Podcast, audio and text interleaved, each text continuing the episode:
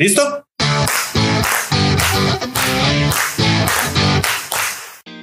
Grabar vídeo. Yo creo que estoy también, pero no, no me aparece nada. ¿No? Pues de todas maneras yo lo estoy grabando. O sea, si quieres, Vale. te, te lo, Vale, te bien, lo mando. bien. Sí, te lo mando. Vale, perfecto.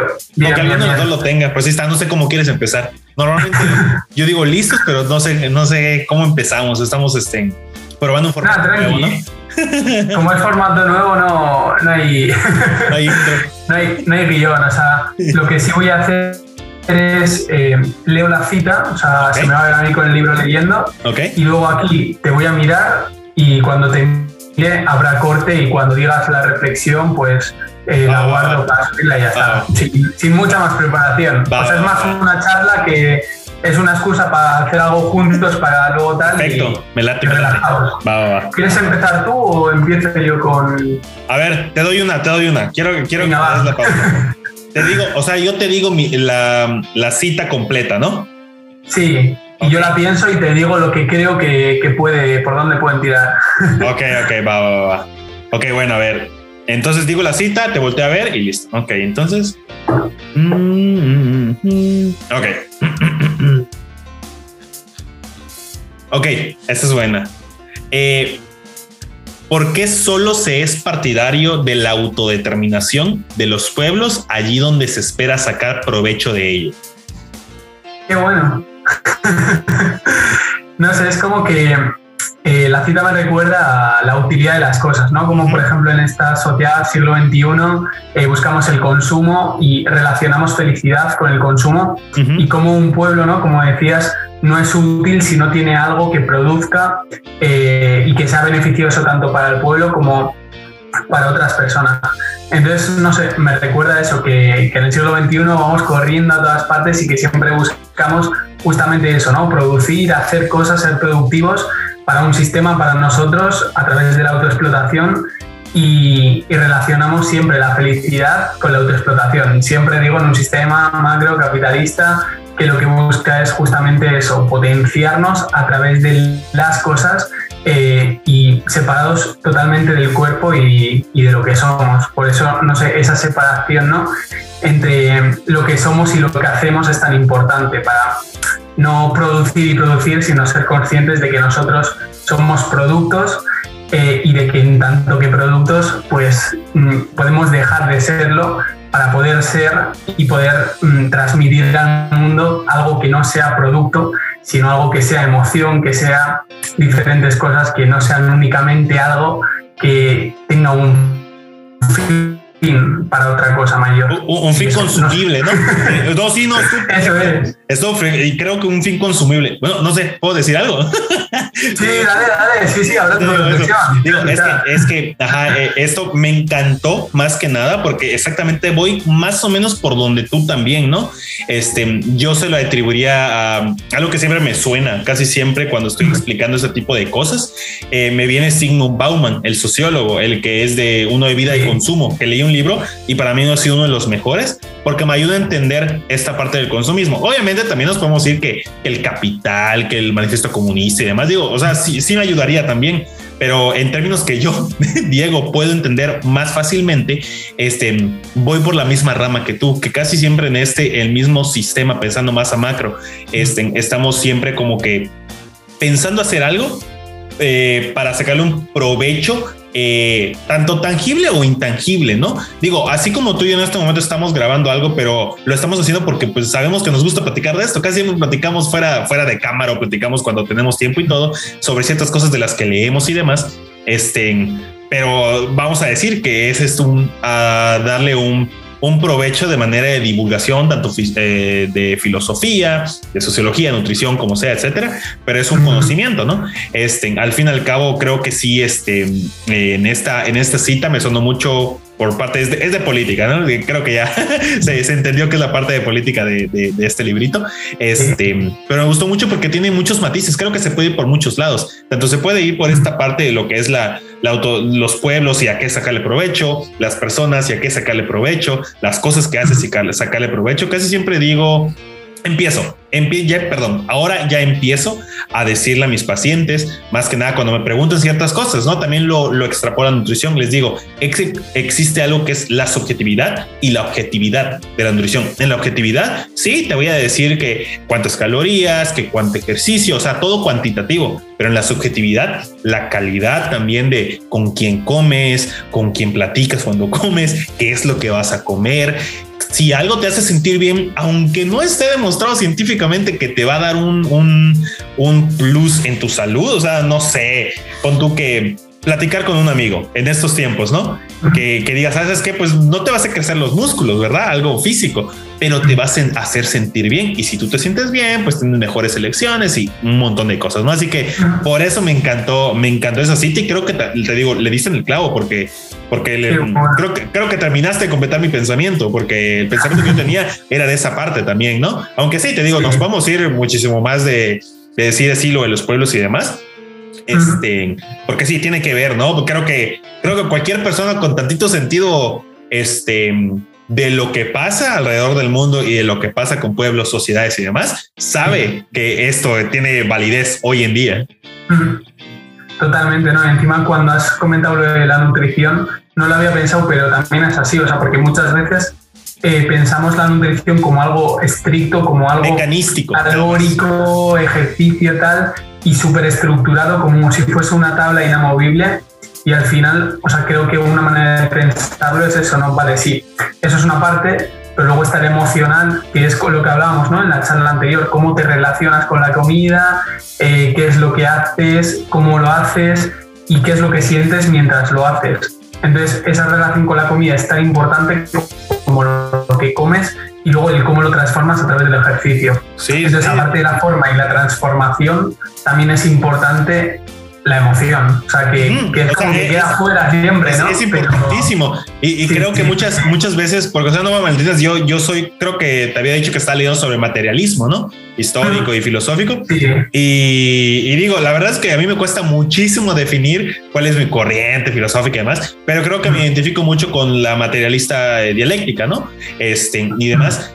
Y esa es la cosa. Usualmente lo mismo me pasaba y acepto que me pasaba muchísimo antes de entrar en la filosofía, de que yo siempre lo veía todo así, mecanístico. O sea, yo era como que dice, era materialista, era Descartes y todos los demás explicando el cuerpo como si fuese una máquina, nada más pero nunca lo explicaba de la manera, ¿sabes qué? Es que las emociones también valen. O sea, es que también es válido que pues te sientas mal y hoy, ¿sabes qué? Pues nada, me quiero comer un, bote de helado, cosas así. Y le fui buscando, ¿no? Y esa es la cosa, el materialismo dialéctico o el materialismo histórico como tal. Eh, a mi poco entendimiento, mucho entendimiento que puedo llegar, no niega esta parte de la, de, de la emoción, de las emociones, no las niega, sino que las refuerza, pero desde un punto en el que, en el que dice, ¿sabes qué? Es que tampoco hay que perder, perderse, ¿no? Tampoco hay que, hay que decir, oh, sabes que todo lo puedes si lo piensas, pues.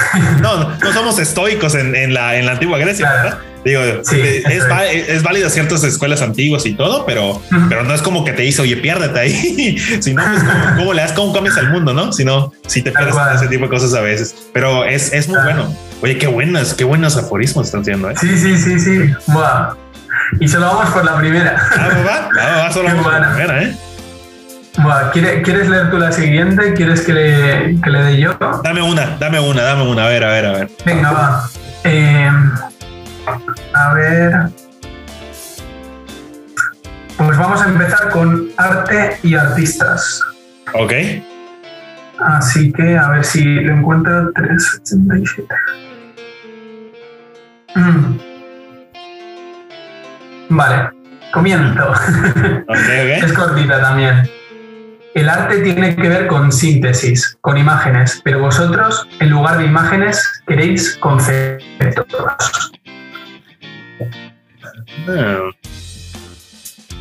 Sí, sí, sí. O sea, creo, creo que va otra vez por la misma corriente, ¿no? De que este, y creo que puedo, he visto unos, no me acuerdo bien en qué libro lo vi. No sé si era de Ortega y Gasset sobre la deshumanización del arte, creo que era, o algo así, si no mal recuerdo. Digo, no lo he leído, leí obviamente pues solo el prólogo y leí lo, que venía, este, porque pues en vez de ese me compré que es la filosofía de, de Ortega y Gasset. Que, que, ojo, no son dos personas, que yo también creí que eran dos personas yo también, yo también. Creo que todos en algún momento pensamos que Ortega y Gasset, por como está escrito, serían dos personas, ¿no? Dije, pues mejor dupla que, que de Lucy, que de Lucy Watari, ¿no? Este pero sí creo que va por la misma corriente. Normalmente vemos este, al arte, las escrituras y demás por lo mismo, como que tiene que ser algo este, cuantitativo que puedas decirme hoy sabes cuánto tiene, cuánto pesa, cuánto vale, este, y quiero saber los datos y cuánto utilizaste. Y digo, es entendible. Tampoco voy a decirle que, oye, ¿sabes qué? Pues tenemos que volver a las cavernas y solo utilizar este, pinturas hechas de fruta y demás. Pero, pero sin esta, en estos tiempos, y te digo, no es que yo lo haya, porque yo también estuve en un cierto, en cierta parte de, las artes, como que dice, no en baile. Yo antes bailaba y estaba en una compañía y demás, pero nunca veía los otros tipos de artes, que serían las, las este, pinturas al óleo, demás. Este música no lo, no lo veía con esa, diría yo, con esa complejidad. Ok, y también se puede ver abstractamente y demás, de que el artista o la artista como tal puede plasmar algo sin estar pensando en, digo, este, en estos días se nos hace pensar que tenemos que hacer todo como habíamos platicado antes con la primera cita, que todo se tiene que hacer en términos de cuánto va a costar y cómo vas a tener un beneficio al final. Pero pues si pensamos en antiguamente, o sea, todo lo que tenemos, todo lo que está en los museos, que todos, wow, esto es lo mejor, vaya artista, cómo lo hizo. Todas esas personas no lo hicieron en su momento tal vez para pensar que iba a durar miles de años. Nosotros somos excelentes en este sociedad para preservar las cosas miles de años, poniéndolos con cubrepolvos, poniéndolos en cajas, en vidrios, o sea, protegiéndolo del paso del tiempo, aunque el paso del tiempo sigue igual, solo que tratamos de disminuirlo, ¿no? Este, eh, pero creo que sí está eh, esta parte de lo, de lo del arte como tal no se diría yo que no se valora en el sentido sí tanto como monetario puedes decirle y también en la parte subjetiva no en la parte que no no valoramos el arte por, por lo que es, porque, porque es arte, ¿no? Este, que al fin y al cabo vuelva lo mismo del materialismo. Podrían decir de que, ay, sí, es que este, en las ideas y demás. Sí, pero pues las ideas o la subjetividad o la conciencia es, en el materialismo dicen que es el reflejo de nuestra mente, no es un espejo. Así que obviamente como en algún momento leí de Hegel de que no puedes crear nada que no has imaginado, este, pues, pues sí, o sea, tienes que pensarlo y para, para poder crearlo totalmente, no sale de la nada. Este, pero, pero sí, esa parte de lo del arte, sí, se me hace que es muy válido, muy válido. Es, muy padre que esos aforismos sean tan válidos ahora, sí, y el libro que tienes en tus manos está cayendo a pedazos, pero sigue siendo válido hoy en día. Nosotros platicando de México a España por el Internet, o sea, es, es loquísimo eso, ¿eh? es loquísimo. Y te digo, eso es lo que no tomamos en cuenta con el arte, el escribir, eh, la filosofía y demás. Como decir, también es un tipo de arte el escribir de esa manera un aforismo. Yo no puedo escribir un aforismo. O sea, yo, no puedo escribir algo así de la nada. Este es un arte y no se valora como tal hasta que, hasta que dices, ay, wow, esta persona sí lo hizo. Y otra cosa que escuché el otro día también puede que a veces le damos más peso por decir, al aforismo en este, en este contexto o a las, eh, o las citas bibliográficas que vemos por todo Internet, se les da más peso por quién lo dijo a por lo que dice. Y, quitamos totalmente. o sea, le quitamos el, el, voy a decir, voy a usar esta palabra, pero no, no es el alma como tal a la, al aforismo o a la cita, este, quitándole el peso de lo que dice. Y eso es algo que a mí me cuesta mucho en redes sociales de que digo, es que la gente sí, lo, sí lee las cosas, sí lo lee, sí puedo decir que sí lo lee en cierto momento, pero le da más peso este, por quién lo dijo a lo que realmente dice. Este, y creo que eso, eso pasa muchísimo también en, la escritura. No sé, ¿a ti por qué te, te gustó esa, ese aforismo como tal? Sí, o sea, me gustó porque básicamente, por ejemplo, antes, yo Platón cuando escribía los libros no los escribía para que luego, eh, o sea, para tener fama o para, para fines materiales, ¿no? Lo, lo, escribiera para dar las clases a sus alumnos y enseñar ciertos conceptos a través de esos relatos. Entonces, cómo se ha ido poco a poco pervirtiendo ¿no? esa literatura que, por ejemplo, ahora estamos con Germán Gess. y, claro, antes, ya te digo, hay muchos autores que escribían y escribían, pero escribían porque tenían algo dentro que necesitaban sacar de cierta manera y que la única forma era escribiendo y luego publicándolo. Pero ahora se ve muchísima gente publicando libros que quizás no sabe eh, escribir o no ha aprendido todavía eh, ciertos conceptos para tener algo claro y nítido y que pueda, pueda ser una conversación con el autor o con la autora y únicamente lo hago con fines, pues eso, de, fama, de prestigio. Entonces, la emoción, que es lo que reside sobre todo en el aforismo que yo le doy más importancia, es esa emoción sin ningún tipo de ánimo de lucro, sin ninguna finalidad mayor más que sacar lo que tienes dentro. Entonces, eso, creo que se ha pervertido, que ha derivado en, en, un fin mayor que lo que debería ser la escritura en sí misma, que creo que es algo que, como has comentado antes, ¿no? de, de dentro hacia afuera, eh, pero que no haya o sea, que no haya un espejo que refleje que sea la finalidad, sino que el espejo que refleje sea la persona que tenga la conversación con ese autor o autora que ha escrito. Sí. Yo tiraría por, por esa emoción de, de lector y, escritor. Sí, fíjate, fíjate que ahorita que lo dijiste y, me, y lo recordé, tiene rato leí un libro de, no me acuerdo si te mostré el libro, pero era de Aldous Huxley, el de Biblioteca de esta noche, creo. Era como que dice un montón de, de, de capítulos de él y todo, ¿no? Casi como los libros que están escribiendo hoy en día. La cosa que uno en específico, no recuerdo cuál, pero él decía que, digo, era, él era crítico, ¿no? Y muy, muy crítico de todo. Este, ese libro, la verdad que sí, en algún momento dije, bueno, ya, ya, o sea, ya estuvo bueno, ya criticó demasiado, ya quiero que me digas algo, algo distinto, pero en los primeros capítulos él dice que eso estaba pasando y desde ese tiempo, de que las personas ya nada más estaban escribiendo por escribir, creando libros por crear libros. Digo, se agradece en cierto punto, prefiero que haya más libros que armas en el mundo, me explico, pero, pero es que se creaba de una manera en la cual ya se solo se prostituía, prostituía la idea de crear libros o textos sin conocimiento previo. Es como que yo diga, oye, a mí me han dicho, una vez me dijo, este, unos pacientes, oye, deberías escribir un libro por cómo hablas. Digo, es que eso no es, o sea, lo, no es lo mismo hablar que escribir un libro. Como tú dices, tener una conversación con la persona que estás leyendo. Es como, mm, eh, por decir, yo sé que, este, por decir, si le escucha esto Mauri, con el que hablé hace poco, me va a decir, bueno, tal vez sí, tal vez no, no lo sé. Saludos, Mauri, pero Zizek como tal, este, él sabe hablar muy bien. Él es un buen orador, él sabe explicar muy bien sus, sus ideas y demás sobre eh, pospolítica, capitalismo y demás. Es muy bueno y me gusta, pero sus libros como tal, eh, no siento que sepa cómo se, cómo, cómo bueno, digo, o sea, que yo pues, no, no vamos a comparar, ¿verdad? Y cuando digo no creo que sepa es porque yo siento que no puedo tener una conversación con el libro en el autor, ¿no? Veo que él plasma ideas, él plasma ideas y él sabe hablar muy bien, ¿no? Y, este, y hay como una, una pequeña disociación a mi gusto de ver entre cómo se escribe y cómo escriben otros autores, ¿no? De que vaya a leer a, a Bichul Han, este, que lea, no sé, Simón de Beauvoir o cosas así, se nota un poquito cómo está escrito. Tal vez es, es la manera como escribe Shishik, ¿verdad? Tal vez hay otros que, que escriben de esa manera. Este, pero sí te digo, eso es lo que normalmente no digo que el Huxley podría haber criticado. tal vez sí, tal vez no. Sí, que le hubiese contestado. Eso tenlo por seguro.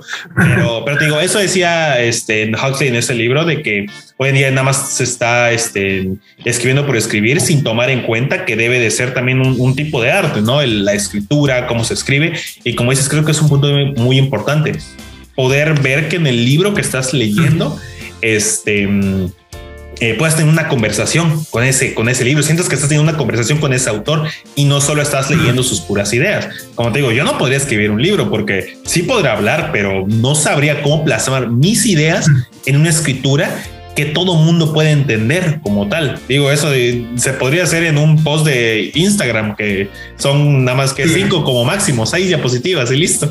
Pero un libro es mínimo 200 páginas. No, no podría, pero pero sí, es un, es un punto muy importante. Qué bueno, qué bueno. Entonces le damos a otra. Sí, sí, sí, tú, tú vete dando cuando quieras. a ver. Entonces, este es de. Mm, ¿Te digo de qué es el tema o tú me dices qué crees de ese tema? Como quieras, como tú quieras. Ok.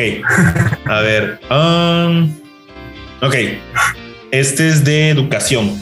Además, hay tantas cosas que solo se consideran de mala educación porque les molesta a los padres, cuando el niño en realidad hace con su mejor intención lo que le resulta natural y lo que le parece carente de toda malicia. Es la educación. Qué bueno, o sea, aquí está un poco la diferencia entre lo que digo, lo que creo que digo y lo que otras personas creen que he dicho, ¿no?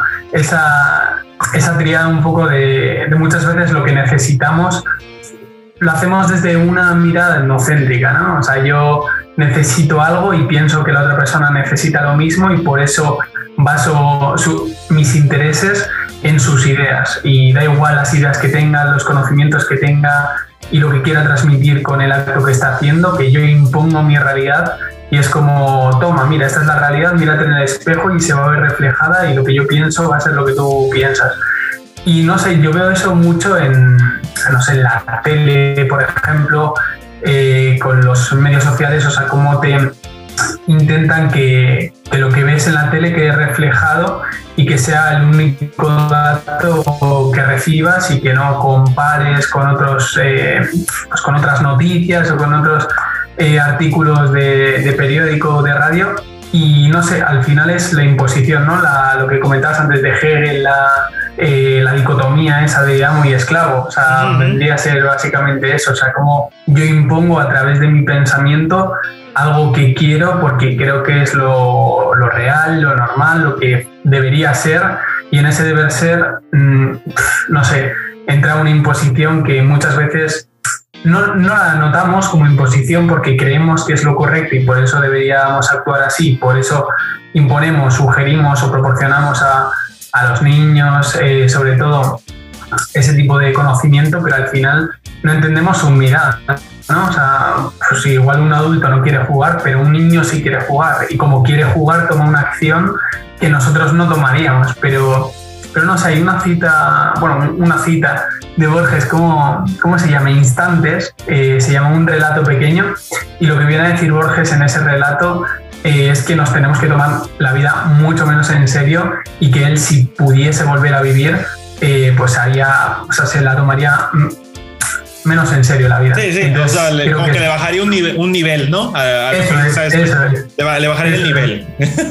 sí, sí, sí, sí. Entonces eso, la relación de, de las personas y cómo muchas veces pensando en nosotros e imponemos una mirada que no, no necesariamente es la más correcta para un tipo de persona que es otro individuo diferente a nosotros y que no tenemos que pasar nuestros pensamientos a un individuo que no necesariamente busca, quiere eh, lo mismo que nosotros.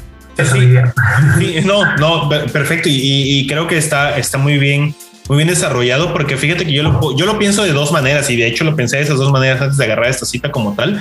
Este, más que nada me hace, me hace, me resuena un poquito esta parte de lo que menciona de que, ajá, porque el, algo de que mala educación para los padres cuando el niño con toda la buena intención dice algo, quiere hacer algo porque pues para ellos es carente de malicia, ¿no?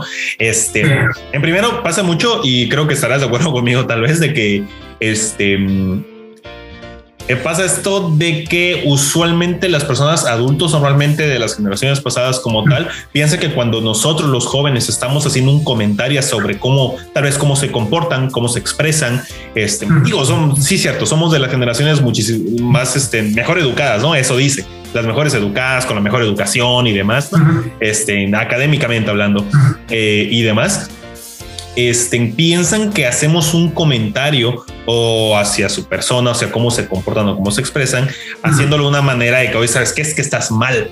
Porque yo siento, esa es mi propia hipótesis, no tienen que estar de acuerdo conmigo, siento que porque así se le socializó a esas personas, pensando que la única manera de imponer algo era haciendo, diciéndolo en cierto tono y de cierta manera, dando una opinión sobre cómo hacen las cosas, ¿no? Así que, eh, como diría, ¿no? En psicología te estás proyectando de que sí, tal vez ellos estaban proyectando, ¿no?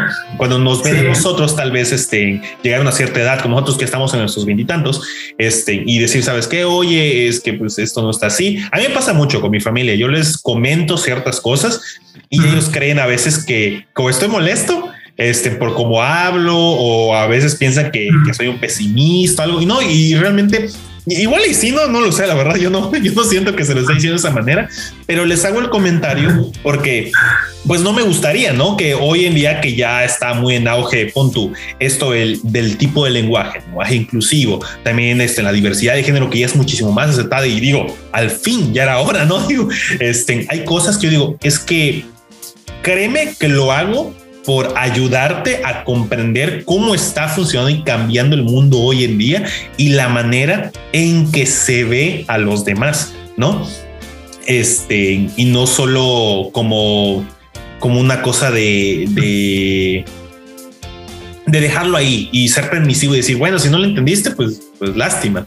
Y pues a mí sí me, sí me gusta como que explicarles y decirles, ¿sabes qué es que eso está pasando? Quiero que lo entiendan, pero no de mala, no, no, de mala gana, no de mala gana, este, sino que es, ahora sí que es para su, por su propio bien, ¿no? Y la otra manera en que lo puedo pensar también es em, de esta de de poder escuchar las dos partes, como decías, ¿no? Casi siempre poder escuchar las dos partes crearte un criterio propio, pero escuchando las dos partes, aunque no te caiga bien, pon que tal vez a ti una persona en la escuela no te cae bien, tal vez porque tú no sé, eres heideggeriano y el otro este, es anti eh, Heidegger, es de Bernard Russell, que decía que, no era filósofo.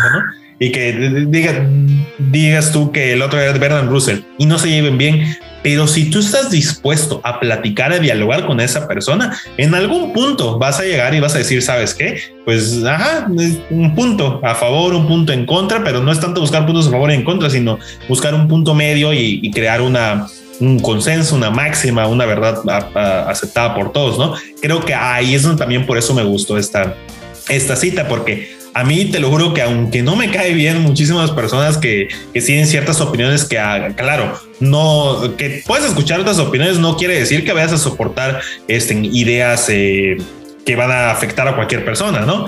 Este, pero sí puedes llegar a platicar, dialogar, porque como dije la otra vez en un, post que hice y otras cosas que me han platicado es de que una cosa es crítica y la otra cosa es argumentar o dialogar, ¿no? Y solo cuando dialogas puedes argumentar, pero que te critiquen todo el tiempo para nada es estar este dialogando ni argumentando, es una crítica total, ¿no? Y solo es unilateral, solo es una, una parte, ¿no? No tienes dos partes este mínimo tratando de, de ver eso, así que por eso la verdad se me hizo muy, muy buena esta, cita.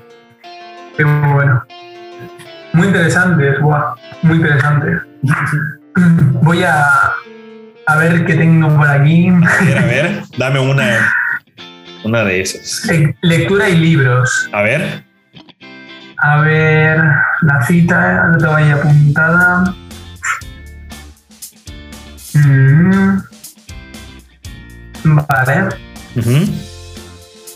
A ver, a ver, no sé si va a ser muy compleja, es cortita, ¿eh? Ok, ok.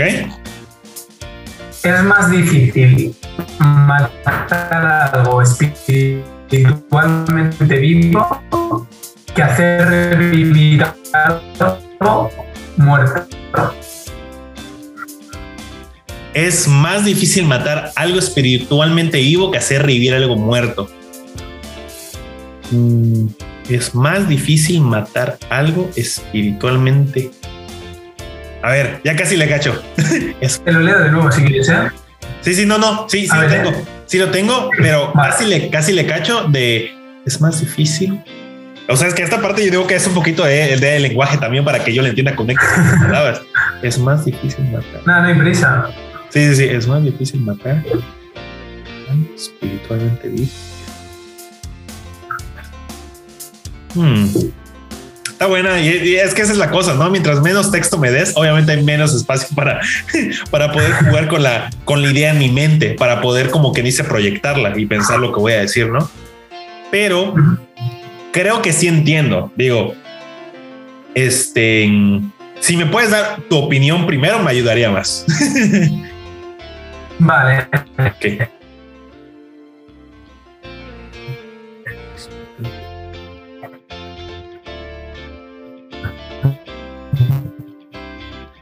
voy a la de nuevo primero para ver. Creo que la, bueno, el aforismo va con que es más difícil a veces ir en contra de lo que nuestros impulsos eh, nos dicen, o sea, por ejemplo, imagínate que yo soy una persona eh, pues súper optimista y tal, entonces mi, mi, espiritualidad es de afrontar las cosas con una, eh, pues yo qué sé, mm, mismamente la universidad eh, es la una, entro a las dos y voy a la una a clase para tomar el sol, estar cerca de la universidad y con las ganas que tengo, pues estar una hora antes en la universidad. Entonces, tengo esa espiritualidad, ese eh, pues optimismo. Entonces a veces es más difícil eh, decir, vale, ¿sabes qué? Pues ahora no, ahora voy a ser la persona más pesimista del mundo, eh, tal, no sé qué. Entonces a veces como que nos cuesta ir más en contra de nuestra voluntad y matar ese espíritu que te sale de dentro, ese ansia de hacer algo que realmente... Esa llama, ¿no? Que, ya tienes, esa llama que tienes. Eso es. Ok. Ese es ese fuego que... Em, que hacer revivir algo muerto. O sea, revivir algo muerto es imposible, ¿no? Pero más imposible sería ir en contra de lo que tú quieres. O sea, yo entiendo, entiendo por ahí, ¿eh? pero claro, la palabra espiritualmente es compleja. Sí, no, eh, eh, exactamente. Creo que no, no sabría cómo poner en, todas sus palabras espiritualmente hablando, pero sí tengo como que dice ejemplos un poquito eh, más a la parte material de que creo que ya lo entendí.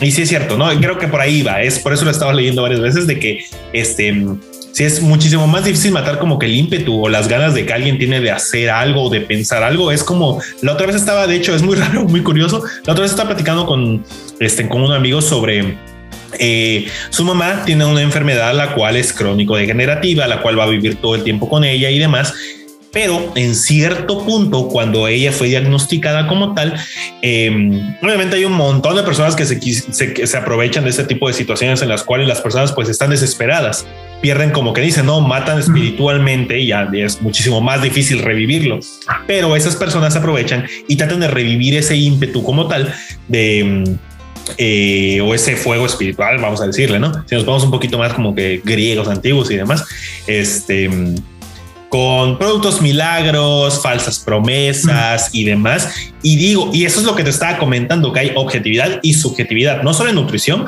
pero diría que más en el área de la salud, que, que no se toma en cuenta, que usualmente solo vemos la parte objetiva y la parte material. Y olvidamos que si vas a ver la parte material, tienes que ver la parte también este, interna, ¿no? La, la, espiritual, este, eh, o subjetiva.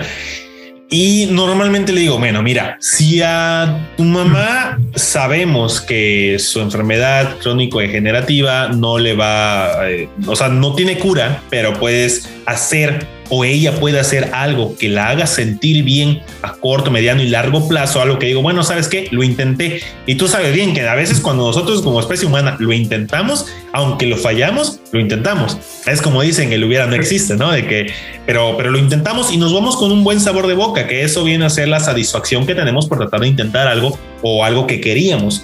Este, eh, como, como yo, ¿no? De que yo quería empezar a leer sobre filosofía, sociología y lo demás, este, y lo logré y ahora entiendo más cosas y me hace sentir bien. Digo, eh, si no lo lograba, bueno, pues ya que no, este, me quedaba catatónico como, como Nietzsche y digo, nada, hasta ahí quedo, ya no, ya no voy a encontrar nada más.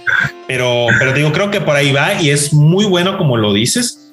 Este, hoy por hoy creo que aunque mientras más lo neguemos, más estamos migrando un poquito más a entender que, mm, que sí las, la, el objetivo importa muchísimo, eso es indudable, ¿no? En nuestro mundo superindustrializado y demás, pero no hay que dejar de lado sin tampoco este, dejar, dejarte fanatizar por la parte subjetiva y espiritual, pero sí hay que tenerla en cuenta porque es parte de nosotros, no es, no es dualismo, sino monismo, ¿no? De que es uno, uno en concreto. Creo que no, nuestro problema, digo, es una hipótesis también muy tonta de un nutriólogo, tómenlo así, pero eh, viene siendo, si lo hacemos dualista, es de que estamos separando uno y otro todo el tiempo. Lo estábamos separando y que si la mente es aquí, el cuerpo es aquí, ¿no? Y que el mundo de las ideas está en otro lado, ¿no? Pero, pero no, yo, yo siento que debería ser todo en un, en un conjunto. Sí, puedes analizarlo por separado y todo si quieres, o sea, internamente y externamente, pero todo va, todo va de la mano. Y como te digo, en mi amigo con su, con su mamá y todo, digo, si la hace sentir bien y no se está gastando las millonadas por una falsa esperanza, digo, no pasa absolutamente nada, es parte de, le va a ayudar. Digo, este, y, pues digo, si está bien y demás, y la ayuda a seguir con los tratamientos que a veces son eh, pesados y pues pesados tanto física como mentalmente, pues bueno, vaya, o sea, le, va a ayudar al fin y al fin y al cabo. No me voy a meter ahí, digo, si me preguntas, pues yo tendría muchísimas cosas que decir para no comprar este eh, víbora de cascabel y que te la tomes, ¿verdad? Pero, pero no, o sea, hay ciertas cosas que dices, bueno, hay cosas en las cuales no le va a hacer ningún daño, pero le va a ayudar anímicamente, como se dice, a poder seguir con su, con su vida diaria y eso, y esa ayuda. Para mí, por decir, el, ejercicio a mí me ayuda muchísimo a poder seguir este, en ciertas cosas. Cuando no sé, me siento enojado o algo, bueno, el ejercicio y todo me ayuda y, no es como que lo haga exclusivamente solo por la parte física, sino también que me ayuda a, a seguir con mi día a día y con las cosas que quiero. Qué bueno, qué bueno. Ay, buenísimos. Oye, me encantaban esos aforismos, ¿eh? Es buena idea esto de, las sí, los aforismos, está. Es que fíjate que, tenía tiempo que leí por decir, no sé si si conoces a, me imagino escuchado de los Rusarín, de los hermanos Rusarín, me imagino, hasta ahí España. Sí, obvio, obvio. Uno, uno puso, uno puso en alto la filosofía Tending Tropic por todos lados y el otro es este el profesor de filosofía. Y la otra vez me metí a una clase muestra que da eh, Mateus eh, Mindshop. Este me metí como tal a escucharlo, porque sí lo he escuchado varias veces y he escuchado el podcast con él. Me gusta la interacción que los dos en conjunto tienen, me gusta muchísimo. Es como que un, balance. Uno como que es este, agresivo con las ideas y el otro las analiza muchísimo y es muy chido. O sea, a mí me gusta cómo es, ¿no? Este. Y la cosa que estaba escuchando y dijo algo sobre la conde, por qué se llama Mancho, por qué da clouds y todo. Eh, una parte en la cual Nietzsche, si no mal recuerdo, decía que te condensabas al momento de estar leyendo filosofía, ¿no? Y eso es lo que a mí me ha pasado y dije, y hace muchísimo sentido cuando lo dijo él, de que cierto, te condensas. No es que te vuelvas un ermitaño ni nada, te condensas por la información y la realización que estás teniendo al momento de leer filosofía. A mí me ha pasado con filosofía y sociología, normalmente, ¿no? Tienes una condensación, que tienes una realización y empiezas a, ¿sabes qué? Te condensas porque es tanta la información, la realización y lo que empiezas a ver en el mundo y cómo ves a las personas y cómo te ves a ti mismo como tal y tus ideas que dices, wow, o sea, te condensas y demás porque lo que pasa es que quieres hablar, quieres dar más información. Y esta plática, la neta, te voy a decir que me ayuda muchísimo a este, digamos, me estoy condensando, voy a llover, o sea, tengo que llover ideas.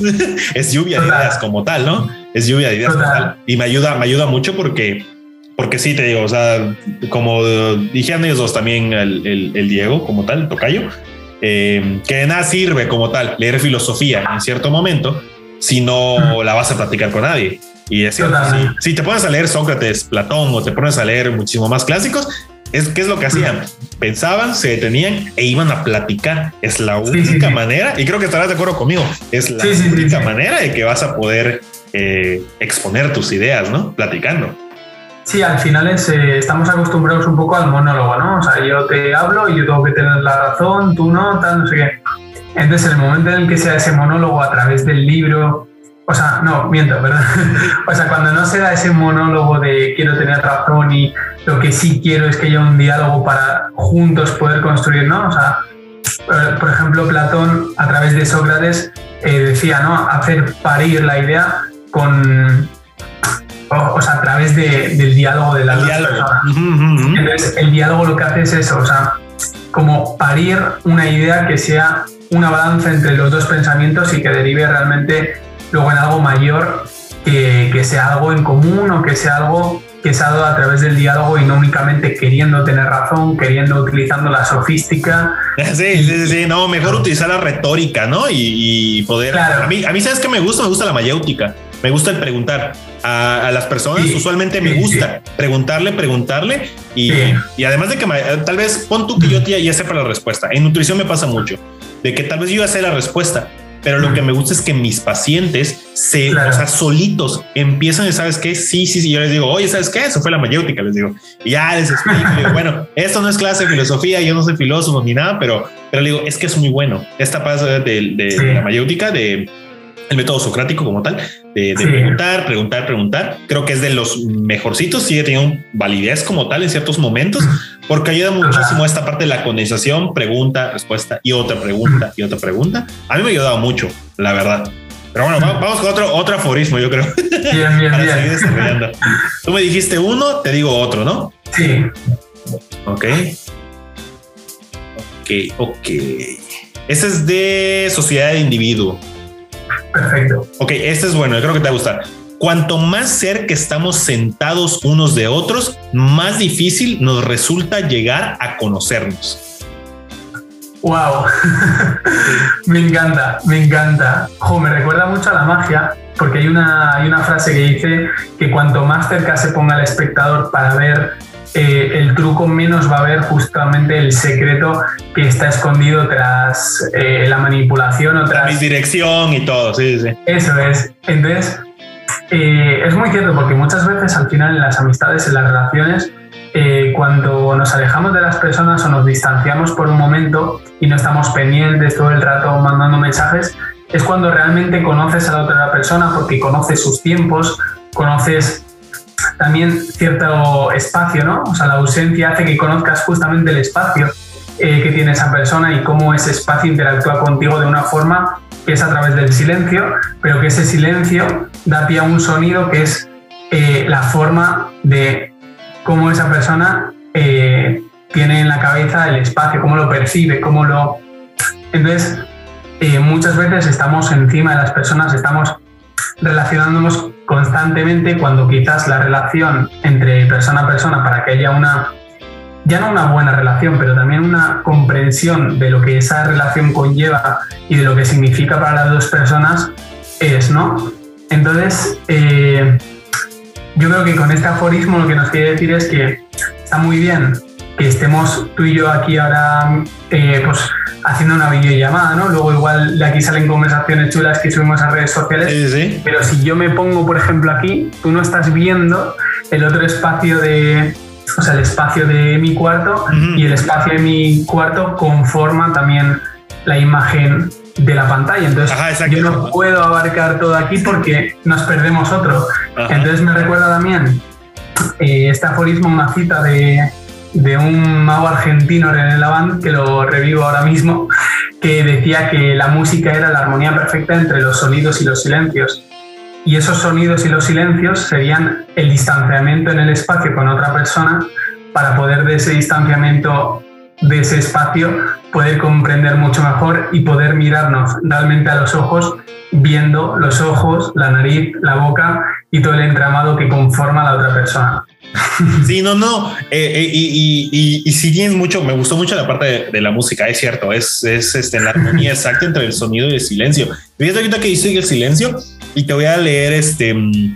Eh, nada, es un pedacito de la parte del, libro de Visual Han, el de no cosas, porque te digo, esta parte del silencio lo, lo dice y gracias al, profe Lutaro, el de filosofía, este, Red, creo que es. Sí, filosofía de Lautaro. El sí. Sí, eh, lo sagrado está ligado al silencio. Nos hace escuchar. Mi Jane, consagrar significa etimológicamente cerrar los ojos, pero sobre todo la boca. Al comienzo de los ritos sagrados, el heraldo ordenaba el silencio. Hoy vivimos en un tiempo sin consagración como tal, ¿no? En esta parte de lo que, de lo que decías del, del silencio me hace, me hace este muchísimo sentido y de la otra parte que, este, que, quería decir es de que me hizo mucho sentido porque en esta interacción, ¿no? De que nosotros, nuestra amistad como, como tal, nunca nos hemos conocido en persona, pero nos conocemos por las redes sociales. Tú estás hasta España, yo estoy hasta México, estamos, o sea, lejísimos y todo, pero como estamos lejos, y eso creo que ha pasado muchísimo en esta parte em, en la pandemia, de que yo he conocido, te juro que he conocido, eh, he conocido muchísimas personas a lo largo de mi vida, ¿no? No es que sea tan grande ni tan adulto, pero he conocido muchísimas personas, pero no a todas las conozco como tal vez te llevo a conocer a ti. O yo a conocer a otras personas con las que he platicado en el podcast o platicado eh, solo en redes sociales y no las conozco. Pues sí, te conozco a ti por lo que publicas, por lo que hemos platicado, por lo que lees, porque te digo, mientras más lejos hemos estado ahorita, este, pues es como que nuestro medio de comunicación, ¿no? Y, te llego a conocer un poco más y yo conocer a otras personas. Digo, ah, es como si no hubieras empezado con filosofía, por recomendaciones de, personas cercanas a mí que quiero mucho y todo, me comentaron sobre filosofía. Fíjate que tal vez no hubiese visto todo, comenzó porque vi, eh, escuché un podcast de Kimberly, de la filosofía en rosa. Saludos. Digo, empecé por ella, luego de ella te conocí a ti, empecé a hablar contigo, grabamos y de ti Filoso George, empecé con todos los demás, o sea, eh, me, fui con, me fui con todo eso y a mí me gusta mucho esa parte de que en el grupo de filosofía como tal hay muchísimo espacio para la plática, para el diálogo, la argumentación y que no está cerrado, porque duela quien le duele la filosofía sigue siendo la madre de todas las ciencias. O sea, yo también llegaba a pensar en un momento que no es que la nutrición y solo la ciencia y aquí no se puede entrar porque todo está cerrado, pero en el momento que dejamos espacio, creo que aquí también viene esta parte, en el momento que dejamos espacio para el diálogo, el argumento y separamos y no nos centramos en de que solo es ciencia, puedo meter filosofía. A mí me ha servido muchísimo y se lo recomiendo a muchísimas personas que estén en el área de la salud. Ayuda demasiado. No tiene una idea de cómo ayuda a comprender el mundo, la sociedad y las personas y cómo funciona todo al momento real, la madre de todas las ciencias. Digo, no, no quiero que, que, no sé, seas nutriólogo, nutrióloga o médico, eh, o este y te vas a leer a Nietzsche o te vas a leer a Heidegger, porque no te va a servir absolutamente nada.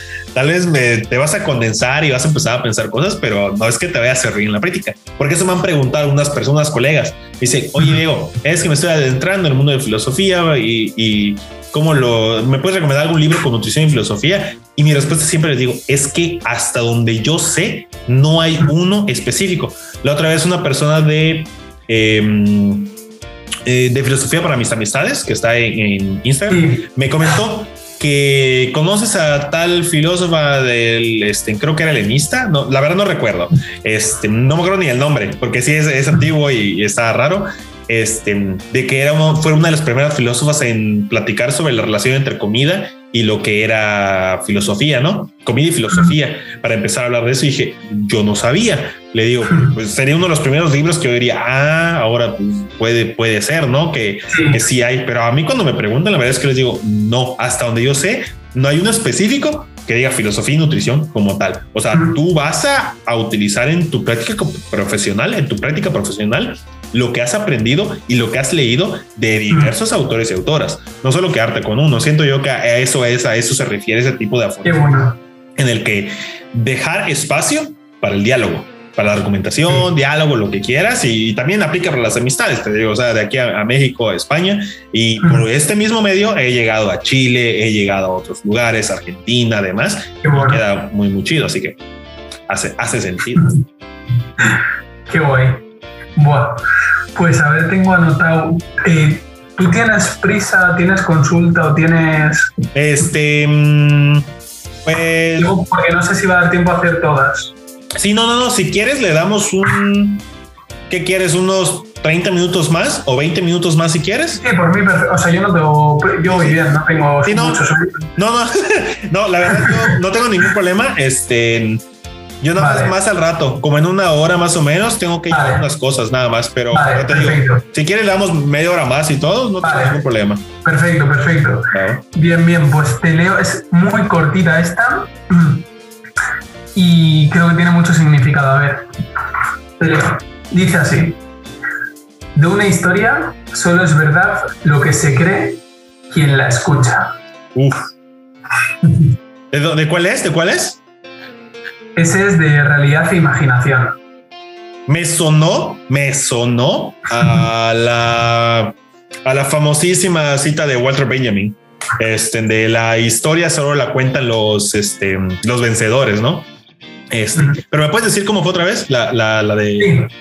De una historia solo es verdad lo que se cree quien la escucha. Solo es verdad lo que se cree de quien la escucha. Sí, te digo, me suena muchísimo a, lo, de esa parte de, Walter Benjamin.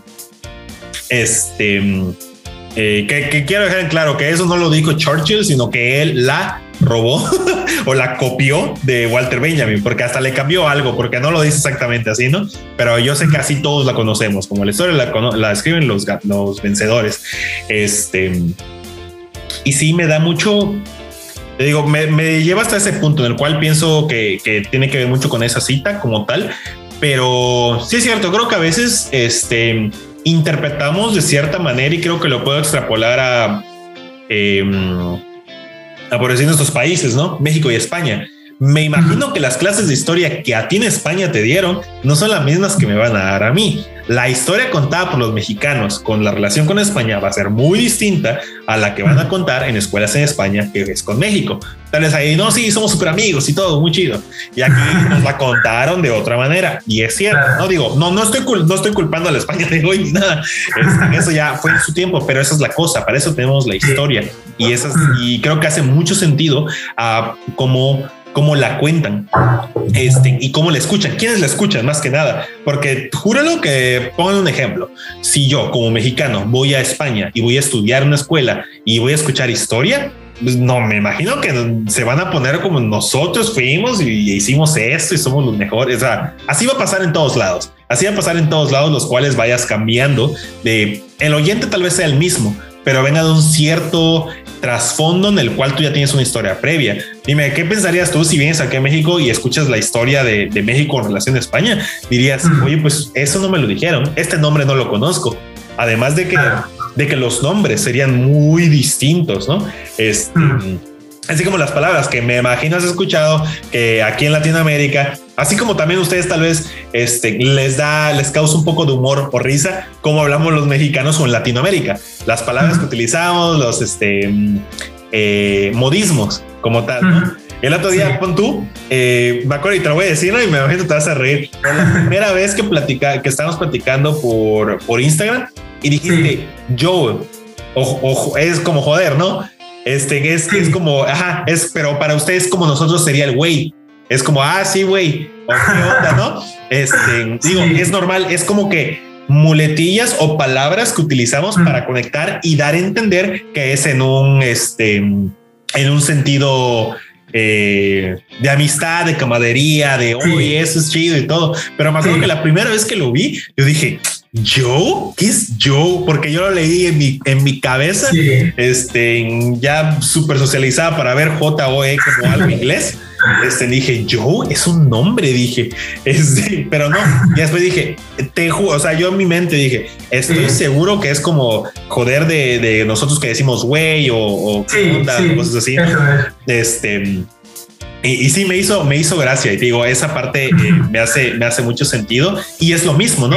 Para mí es muy distinta la historia del modismo que estás utilizando porque yo soy de aquí y la historia que yo tengo, yo no utilizamos eso. Para nosotros, algunas personas dicen eso para, para decir una grosería normalmente, ¿no? Pero para ustedes no lo es. Pero tal vez si nosotros voy allá y digo alguna otra palabra que para mí no lo es, para ustedes sí.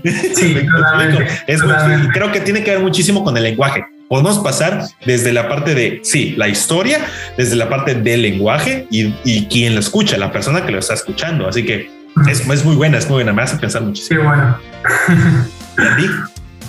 Yo eh, es que he relacionado con otro aforismo que dice aquí, que, que no sé en qué capítulo dice que la verdad se vive, no se enseña. Entonces es como que en el momento en el que tú vives eh, esa verdad, es como que tú tienes un conocimiento porque eres el que lo ha experimentado, pero hay otra persona que la ha experimentado de otra forma porque tiene otra historia y porque la escribe de otra forma.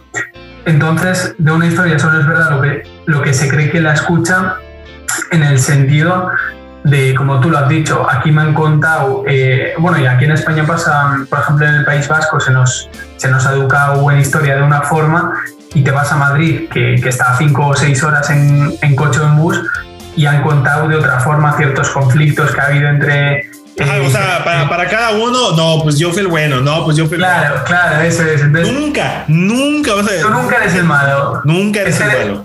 Eso lo dijo también Nietzsche, no sé en qué aforismo, en qué cita, decía eso, que, que como que el mentiroso siempre es el otro. O sea, el, el que tiene la verdad siempre soy yo, y porque el que la defiende soy yo y el otro miente siempre. Y, eso sí, me, ha recordado a, esa, a esa cita.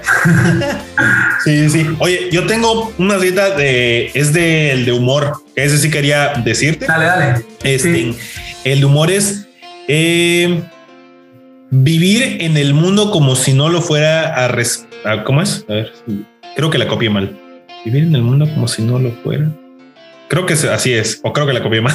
Vivir en el mundo como si no lo fuera respetar la ley y no obstante estar por encima de ella, poseer como si no se estuviera. No, creo que la copié mal. aquí. Pero es que sí me gusta. A ver, es la de humor. Es que la cuando estoy leyendo, lo que hago es cagarle el celular y en notas lo copio con, con, el audio. O sea, que lo escriba con lo que lo voy diciendo, porque si me bajo a escribirlo, pierdo el a veces.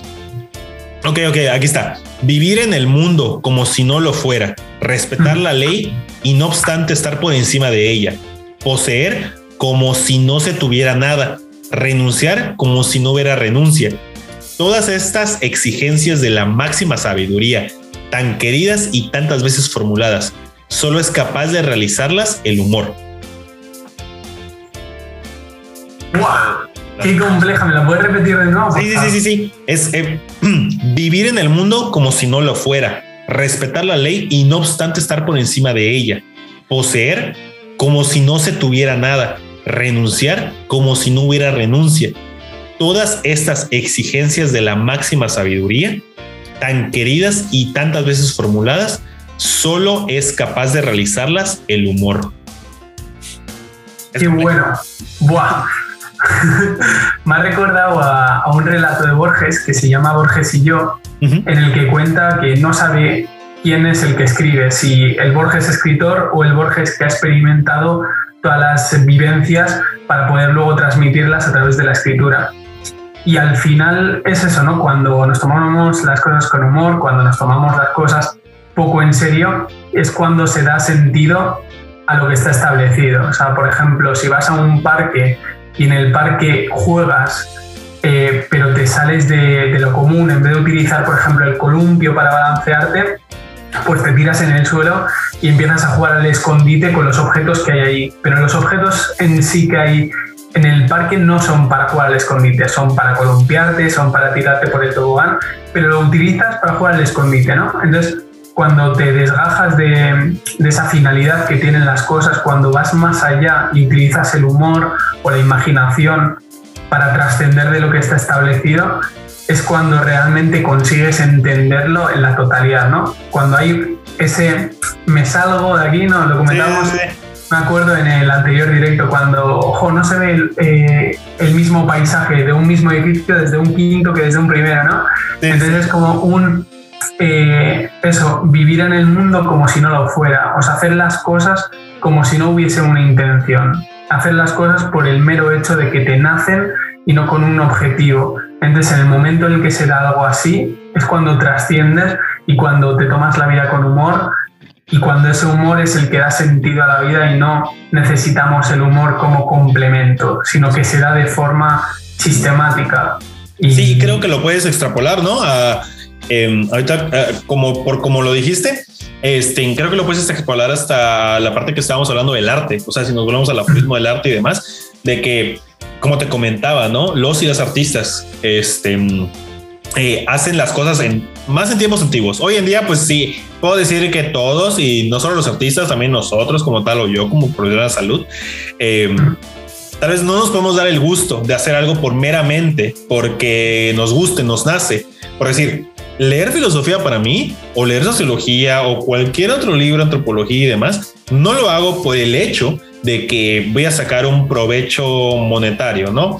Un provecho físico de ello. Lo hago por el simple hecho de que me nace y me gusta aprender, ¿no? De sapere aude como tal, Kant reviviría y diría, sí, sí, es cierto. Este, no, bueno, en, en, en, otro idioma, ¿no? No en español, pero eh, sí, te digo, el humor lo hace, ¿no? Y creo que que eso nos nace porque a mí, yo la verdad soy una persona en la cual, este, eh, cuando estoy explicando algo y creo que lo has notado y lo has notado, estoy explicando, trato siempre de meter un poquito de humor porque a veces no quiero que me tomen tan en serio. O sea, yo sé que, que sueno por como lo digo, Eh, y lo que te estaba diciendo de, de, Diego Rusarín como tal, de que es muy agresivo con sus ideas, ¿no?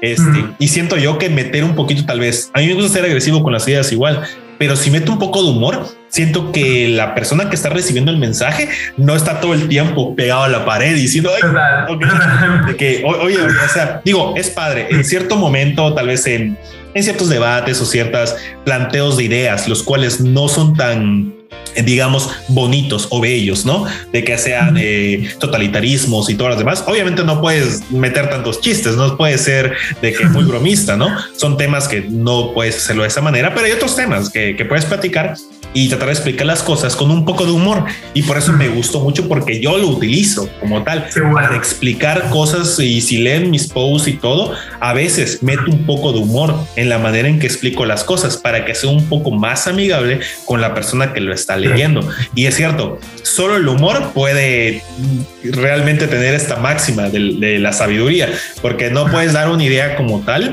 este sin dejar de lado el humor. Eh, solo el humor puede hacerlo y también, digamos, el arte, tal vez, ¿no? De que lo hagas por amor al arte, ahora como, como se dice, ¿no? Amor al humor también, de que este, solo con el humor puedes decir algo de que, ay, pues me nació, lo voy a decir. Digo, hay sus limitantes, pero, pero sí, por eso me gustó mucho el humor. Pero ese lo tenía apuntado en el celular porque lo estaba buscando, porque no lo Qué bueno, qué bueno. Buah. Pues a ver, yo que tengo más. Eh, 436. A ver. Vale, perfecto. Buah, esta, me encanta. A ver si, si, te gusta tanto como a mí. Sí, sí. El oficio de poeta no es mostrar caminos, sino ante todo despertar la nostalgia. El oficio de poeta no es tanto el crear oficios, no, no. Ah, caminos, perdón, caminos. Eso es. El oficio de, el oficio de poeta no es mostrar caminos, sino ante todo despertar la nostalgia. Agri. O sea, no puedo estar más de acuerdo. Sí, digo, la verdad es que de, poesía eh, creo yo que está un poquito más expuesto cuando era un poco más joven, diría yo.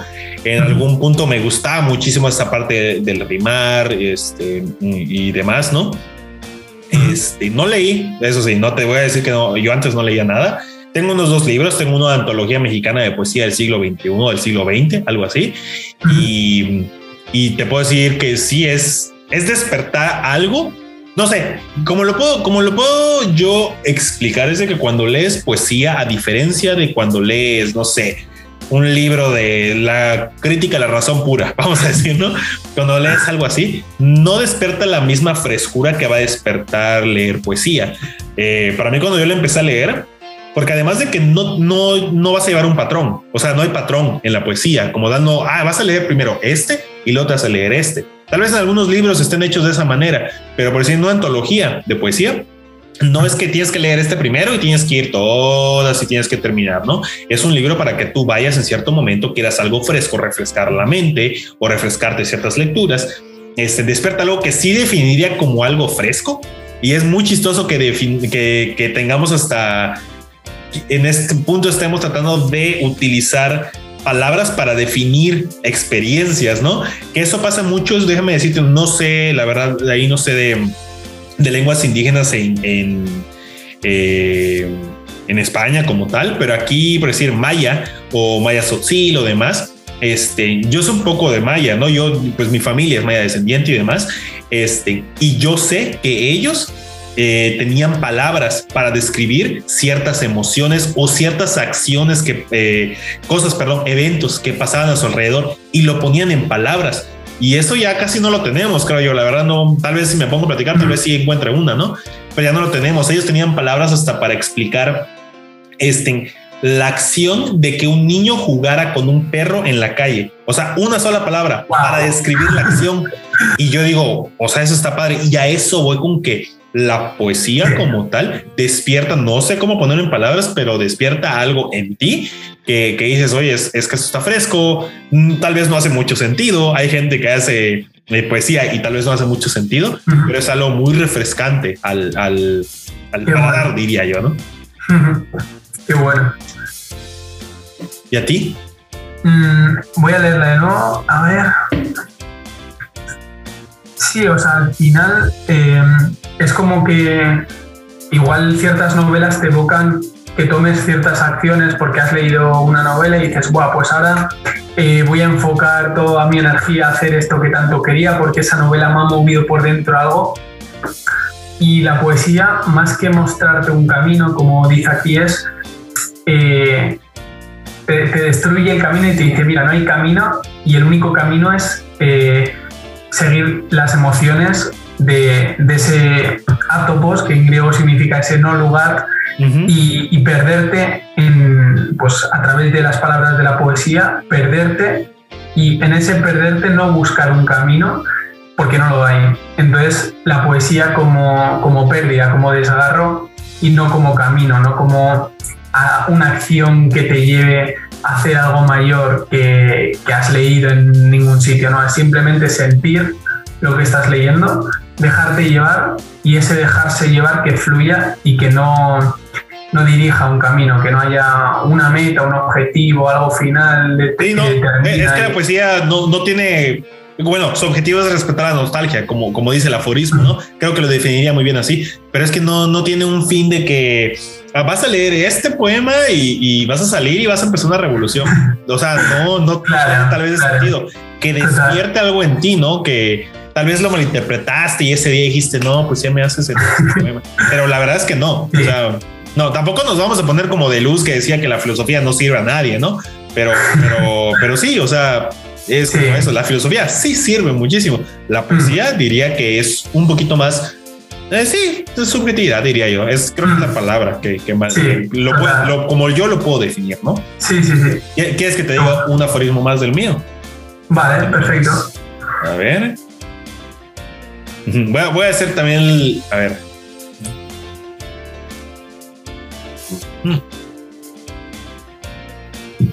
Ok, este, este de política, este de política. En todo el mundo los políticos son muy partidarios de la revolución, de la razón y de deponer las armas, pero solo tratándose del enemigo, no de uno mismo. Lo que estábamos diciendo. Qué bueno, sí, sí, sí es como que siempre queremos en el otro lo que nosotros no tenemos y no reconocemos lo que tenemos porque lo vemos en el otro reflejado, ¿no? Y siempre hablamos de, lo que no tenemos y de lo que aspiramos querer y siempre lo hacemos a través del otro porque utilizamos la culpa para beneficiar y no herir nuestras emociones, nuestros sentimientos y nuestros pensamientos, ¿no? Entonces eso creo que reflejaría eso, como siempre que intentamos mirarnos al espejo realmente vemos reflejado al otro y sobre todo vemos reflejado al otro y no a nosotros mismos cuando queremos culpabilizar, señalizar eh, y hacer ver algo que está mal y lo que nos cuesta es mirarnos al espejo, mirarnos a los ojos y decir, mira, pues esto eh, ha sido causa y efecto de una acción que he tomado yo por mí mismo y en tanto que eso tengo que perdonarme o tengo que asimilar y aceptar eh, esa acción que he tomado, ese pensamiento, esa decisión y poder eh, afrontarla de la mejor manera posible, siempre y cuando acepte que soy yo el que me mira al espejo y que no hay un otro atrás que esté reflejado para culpabilizar y señalar. Sí, sí, sí, sí. Este, y te digo, sí, yo también lo pensaba en esa manera con, con la analogía del, del espejo totalmente. Este, en que si siempre estamos pidiéndole a los demás algo que nosotros tal vez no tenemos, nos vamos en esa parte de la carencia, vemos a la otra persona por las carencias que nosotros tenemos. Creo que eso pasa muchísimo y voy a extrapolarlo a, ejemplos que vemos hoy en día y que, tal vez todos van a decir, ah, sí soy, sí soy o algo así, ¿no? Este, en redes sociales. En redes sociales se ha visto muchísimo esto de que, y a mí me pasa mucho porque me llegan muchísimos mensajes de esa manera, este, y la verdad es que no los comparto porque la verdad siento yo a veces que no, no hay razón para, pues no, no es razón para compartirlo eso. Prefiero, manejarlo yo solo y ahí queda. Este, de que, de que, sí, que bueno, que gracias por tu opinión. Eso, ¿no? De que la opinión, como vuelvo a decir, no es argumento en un diálogo. Una opinión como tal, pues es una opinión que tú te creaste y que solo la creaste a modo de, de ti, de que sirva a lo que estás tratando de decir. No es, o sea, yo puedo tener una opinión y me va a servir a mí porque es la manera en que yo puedo reflejar lo que yo estoy viendo, lo que quiero decir. No es algo que yo creé de alguien más. Este, eh, no es lo mismo que, que, un argumento, ¿no? Y siempre estamos en, en, redes sociales, están las críticas o las opiniones o las personas que dicen, es que es mi opinión. Y pues creo que no se dan cuenta y creo que es un problema con los conceptos, que créanme, yo también tenía problema con los conceptos. Si es tu opinión y estás diciendo, valga redundancia, es mi opinión honesta o, o certera como tal, pues ahí queda, o sea, no estás dando ningún paso al, al diálogo. Entonces, si es tu opinión, pues quédate tu opinión. Pues, o sea, si lo que necesitas es una validación de alguien más para que tú creas, wow, mi opinión vale. Pues para eso son redes sociales. Sí, chido. Puedes ponerlo en los comentarios, puedes mandarlo por DM. Hay personas que me dicen, no, es que no voy a mandarte algo porque este eh, eres muy cerrado o algo así. Pues no, es que no, no es que yo sea cerrado, sino que vuelvo a lo mismo. Si vas a venirme con una opinión prefabricada o que se la copiaste a alguien más porque esa persona dio una opinión, entonces no es ni tuya. Así como también nosotros. de que ya sabes de que dicen que somos constructos sociales, somos sí, somos construcciones de pensamientos de otras personas y lo podemos ver, ¿no? De que nosotros estamos, eh, estamos en una plática de un libro de aforismos de esta persona estas palabras que estamos diciendo ni siquiera son nuestras, pero nos identificamos muchísimo. Y en este punto creo yo, este ya sería un poquito más narcisista de que lo como lo estamos platicando de este en específico, este aforismo, es de que oye, sí, te late, me late. Bueno, tuvimos una validación, pero una validación sobre un aforismo del pensamiento de una persona que, que, dio eso. Pero no estoy diciendo, oye, ¿sabes qué hacer? Pues yo creo que es esto. Y si tú me hubieses dicho, si tú me dices, ¿sabes qué? Este, pues, pues, no estoy de acuerdo. Ah, pues entonces sí, ya estamos diciendo, no, pues es tu opinión, qué bueno que no, pero no podemos cambiar el hecho de que ese aforismo dice eso y ya ahí se quedó, ¿no? pero nosotros estamos platicando, dialogando acerca del aforismo, de la, de la idea como tal. Y eso pasa mucho hoy en redes sociales de que las personas creen que por solo este, tener una cuenta eh, y tener una opinión que creen que es los únicos, ¿eh? que creen que son los únicos en la historia que han tenido esa opinión, este, la van a poner y dicen, sí, es que es que eso es así, me lo dijo fulanito, fulanito y, y pues, ajá, pues voy a preguntarle a ellos porque yo no entiendo y esa es otra cosa. Dicen que es opinión o la copian y pegan una prefabricada de alguien más. No saben absolutamente siquiera cómo llegó esa persona de la primera opinión, cómo llegó esa, persona, a, cómo se le ocurrió a esa conclusión. No lo saben. Y si se lo preguntas, no lo saben. Por eso es mejor lee de todo, escucha todas las partes, te creas una opinión propia o unos argumentos propios para validar lo que crees y por qué crees lo que crees o porque sabes lo que sabes. Y digo, hasta, hasta eso, ¿no? Este.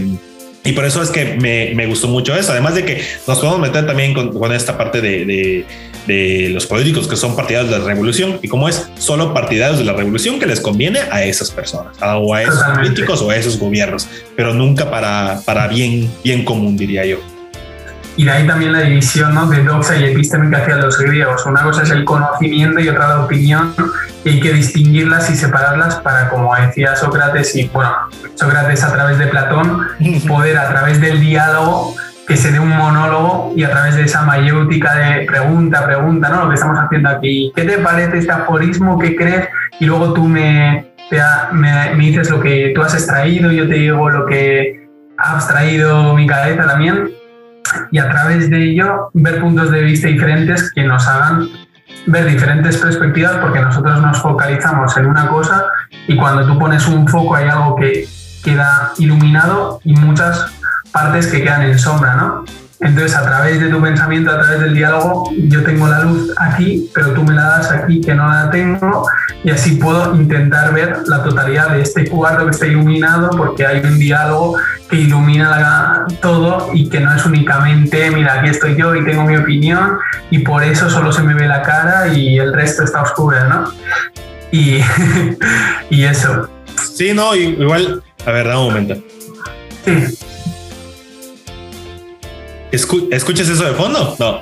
No. ah, bueno, es que tengo el cardiaco. Ah, ok, ok. es que yo sí lo escucho. Parece que tú lo escuchabas. Es que aquí en, México pasan en, eh, vendedores ambulantes como tal, pero con bocinas, así que se escucha fuerte. Ah, mira. sí, sí, sí, es algo que no. Es sentido. No, sí, eh, o sea, tiene todo sentido y, creo que ahí le, se le podía sacar esto. Mm más, desmenuzado. No sé, ¿tienes algún otro aforismo que quieras platicar? ¿Quieres que te lea otro? Sí, dime. Eh, están buenos, ¿eh? Oye, este formato es un Este formato está muy guapo, o sea, muy chulo. ¿no? no sé, o sea, no sé luego a nivel cuando vea el vídeo lo que, pero yo con este diálogo me doy, vamos, por. Sí, al, rato ya le voy a publicar, ¿saben qué? No, pues todos están mal. no hay tuve, ninguna... una plática, tuve una plática y llegamos a la conclusión que no, nadie me puede decir nada. no, a ver, yo creo hay, hay cosas, eh, o sea, yo de lo que llevamos escuchando hay cosas que, que ha sido como, mira, esto que ha dicho, esto que tal, pero, pero de momento es como, guau, voy a disfrutar y luego ya lo veré, sacaré lo que sea, pero de momento es como, guau, más aforismo. sí, a ver, a ver, vamos a darle un, uno último que tú quieras. Eh, vale, a ver. Eh,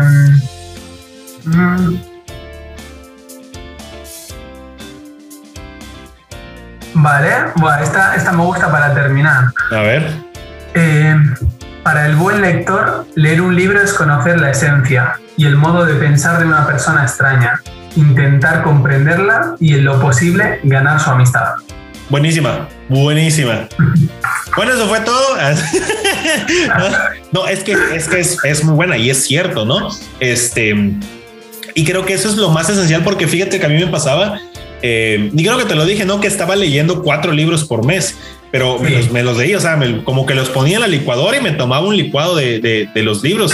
Pero te voy a ser sincero, de muy pocos de esos cuatro, me leí los últimos meses del 2021, sí me leí unos, ¿qué? Unos 20 libros, ¿no? Los últimos meses. Este, pero que yo recuerde todo exactamente, no lo recuerdo, pero lo aplico porque lo platiqué contigo, lo platiqué con otras personas, este, traté de comprender al, eh, al que escribió o la que escribió los libros como tal y me creó otro tipo de, de idea y pues ajá, diríamos que así como por decir yo me gané tu amistad, me gano la amistad de, de tal vez no, ¿verdad? De Simón de Beauvoir o de Nietzsche, porque los leí y los voy conociendo. Para mí eran extraños, personas extrañas como tal, pero intenté, intenté comprender el modo de pensar, el modo de escribir de esas personas y su esencia como tal. Este, y, y me es posible, ¿no? Llegar a ese punto en el cual puedo comprender la idea, tal vez no en su totalidad, porque como siempre digo, yo pues hago filosofía o estudio filosofía de manera autodidacta, no tengo un manual que me sirva.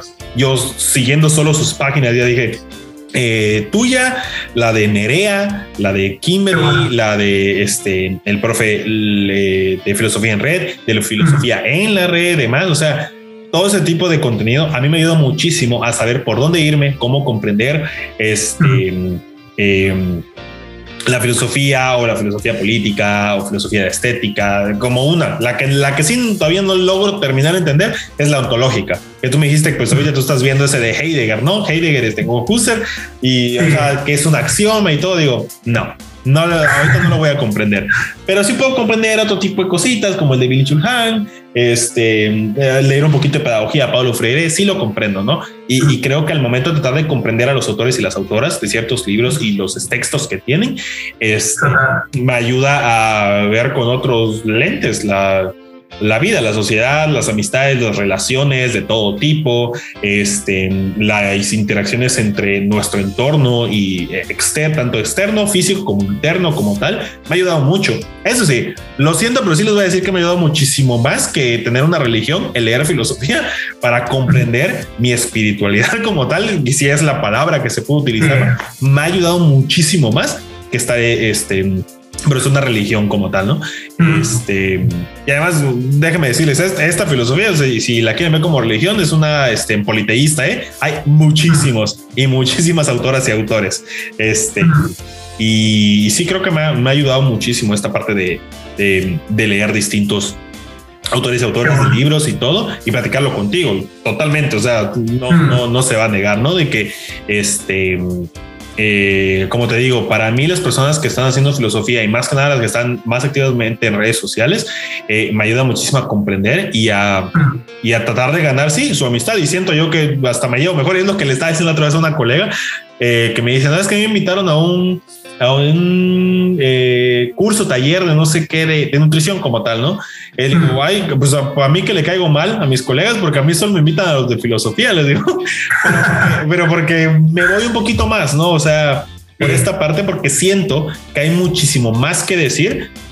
Si combino una ciencia, digamos, tiene su nombre, pero voy a decir, no sé, aplicada, ¿no? Sí, con una ciencia como la filosofía, este, hay muchísimo más que decir y se puede este, juntar, hacer un monismo como tal, ¿no? un dualismo, separarlo. Totalmente. Sí, sí, sí. Eso te gustó muchísimo. ¿Y qué?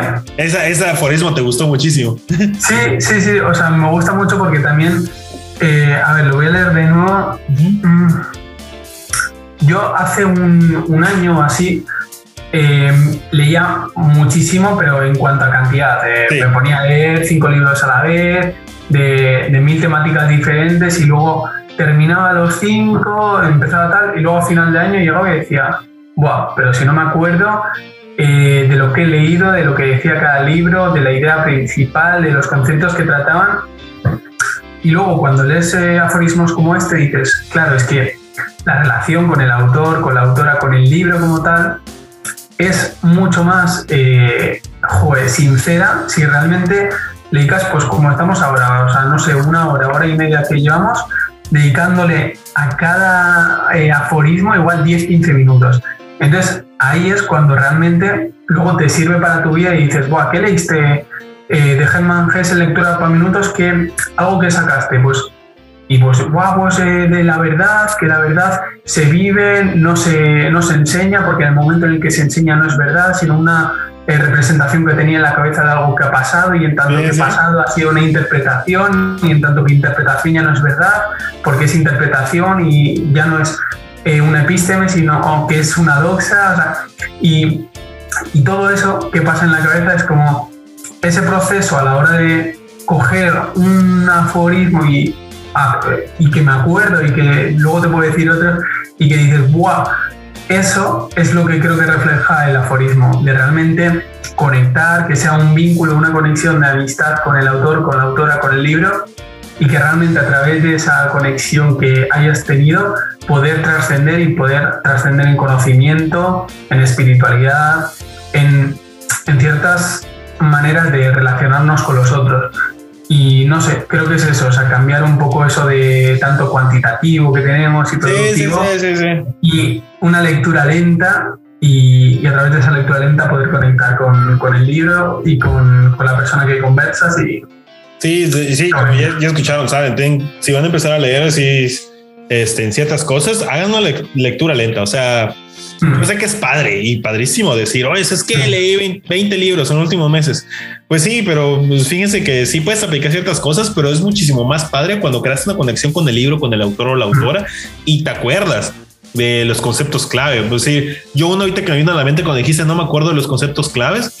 Eh, el de la condición humana de Hannah Arendt. Eh, y digo, o sea, sí me acuerdo de ciertos conceptos que utiliza la vida activa y todo lo demás, pero no me acuerdo en esencia de, de, todo lo que dice. Además de que no es un, un texto súper fácil, ¿eh? es un texto de filosofía política y demás, que es un poquito más extenso. Creo que tú lo tienes, creo que tienes la misma, este, la misma edición que yo tengo de la condición humana.